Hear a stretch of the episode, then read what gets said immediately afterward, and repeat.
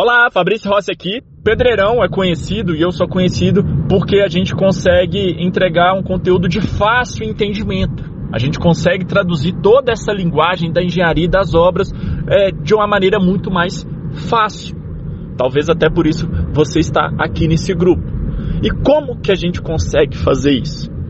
Tudo que eu faço no Pedreirão a gente faz um exercício de tentar explicar tudo em uma única frase.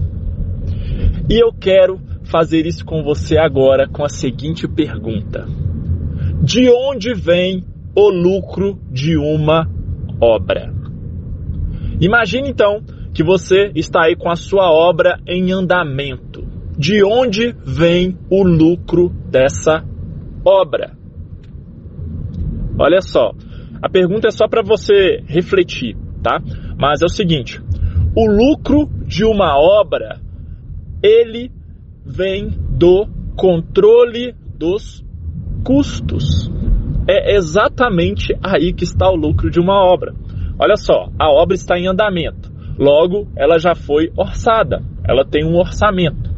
Se esse orçamento ele foi muito bem feito, e eu espero né, que tenha sido, você, durante a gestão da sua obra, você é um guardião do controle do custo, para que você consiga fazer toda a compra de produtos e serviços dentro daquele orçamento. E aí você vai garantir o resultado da sua obra. É daí que vem o lucro de uma obra. Entende? Então, se você estiver fazendo uma obra uh, pública, tá? Uma obra que foi licitada, você já tem ali o seu preço global. Então, se você controlar o custo, bingo, você vai é, ter o seu resultado. Ah, Fabrício, mas eu tenho a minha própria construtora. Olha só, se dentro lá do seu estudo de viabilidade você tinha o seu VGV previsto. Para quem não sabe o que é VGV, valor global de vendas. E depois que você fez o seu orçamento, você validou esse VGV, valor global de vendas. E o seu VGV, ele está alinhado com o preço de mercado. Então assim, você vai conseguir vender as unidades, os apartamentos aí da sua construtora pelo preço que foi previsto, né? Afinal você está praticando preços de mercado. Logo, se você executar a sua obra dentro do custo previsto, sendo um guardião ali do, do, do orçamento, um guardião dos custos, você vai garantir o resultado da sua obra. Entende? Então, durante a gestão de uma obra profissional, você tem que ser um guardião do custo. Tudo que a gente vai fazer praticamente na nossa obra envolve dinheiro. Vai comprar areia? Tem um preço. Vai comprar brita, tem um preço. Vai comprar concreto, tem um preço. Vai subempreitar um serviço na sua obra, tem um preço. Entende? Então, assim, toda execução ela envolve preço, dinheiro, custo. Ah, eu vou locar um equipamento. Ah, eu preciso de locar um carro. Ah, eu preciso de contratar um assistente de engenharia. Tá vendo? Então você tem que fazer isso tudo dentro do custo. Então vamos lá durante a gestão de uma obra. Então, assim, a gente não está lá na fase de viabilidade, a gente não está na fase de orçamento, a gente não está na fase de planejamento. A gente pegou tudo isso junto com os projetos, colocou debaixo do braço e foi para o campo de batalha, né? Fomos para o canteiro de obras, fomos colocar a bota na obra e executar a nossa obra. Como que você garante o lucro, o resultado dessa obra? Então, dois pontos, abre aspas, controlando os custos. Olha que legal. Para você saber controlar o custo de uma obra, você tem que ter o orçamento dela muito bem feito. E esse orçamento, ele tem que representar a realidade né, dos custos aí da região onde está sendo é, executada essa obra. Então você tem que ter feito um orçamento muito bem feito. E se você for o gerente desse contrato, quem fez o orçamento, né? Talvez não foi você. E se você é o gerente desse contrato, você vai ser o guardião dos custos. Você vai perseguir contratar comprar produtos e contratar serviços dentro do que está naquele orçamento, tá? E aí você vai fazer isso ao longo de todos os meses da sua obra. E se você fizer isso ao longo de todas as etapas da sua obra, você vai ter resultado. Sabe o que, que é o legal?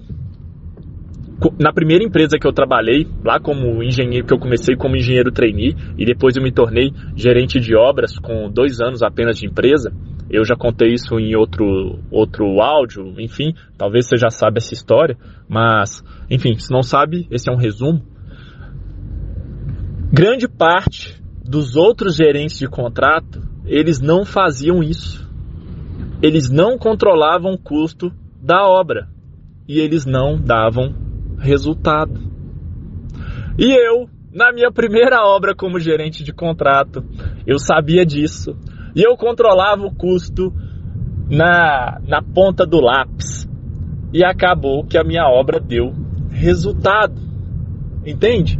E depois dessa obra eu fui fazer uma obra maior e tudo mais. E aí eu já estava com isso, isso já fazia parte do meu DNA. Então vamos lá, para a gente concluir.